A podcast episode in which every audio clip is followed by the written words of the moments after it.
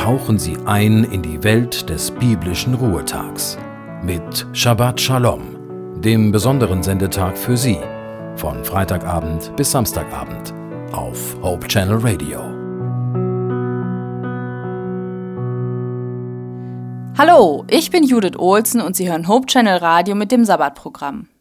Zur Einstimmung auf den Sabbat möchte ich Ihnen etwas aus der Bibel vorlesen. In Josua 1, Vers 9 steht, Ja, ich sage es noch einmal, sei mutig und entschlossen, lass dich nicht einschüchtern und hab keine Angst.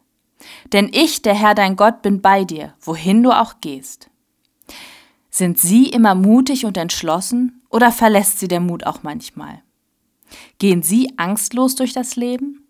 Oder gibt es auch für Sie immer wieder Situationen, in denen die Angst die Oberhand gewinnt?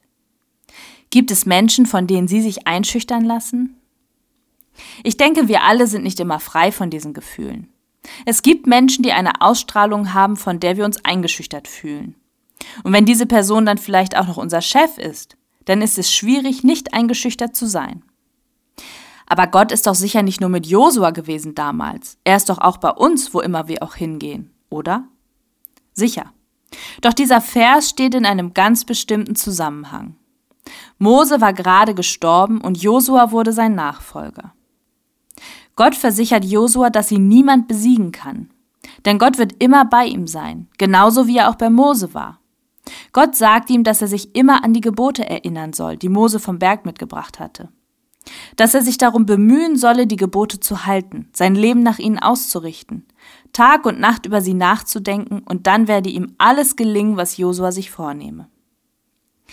Aber warum reitet Gott hier so auf den Gesetzen rum? Warum ist es so wichtig, dass Josua sich die Gesetzestafeln unter das Kopfkissen legt und sie quasi einatmet? Was steht hier im Vordergrund? Ich denke, es geht hier nicht in erster Linie um das Einhalten von Gesetzen, sondern um Beziehung. Wenn wir diese Gebote mit jeder Faser unseres Körpers und vor allem unseres Geistes verinnerlichen, dann haben wir eine Beziehung zu Gott und unseren Mitmenschen, wie sie besser nicht sein könnte. In den Gesetzen geht es um das Miteinander, um unsere Beziehung zu Gott und unsere Beziehung zu unseren Mitmenschen. Und wenn wir unser Leben danach ausrichten, können wir nur gewinnen. Gott verspricht Josua hier ganz konkret das Land, das er auch schon Mose versprochen hatte. In diesen Versen geht es um ein ganz konkretes Anliegen.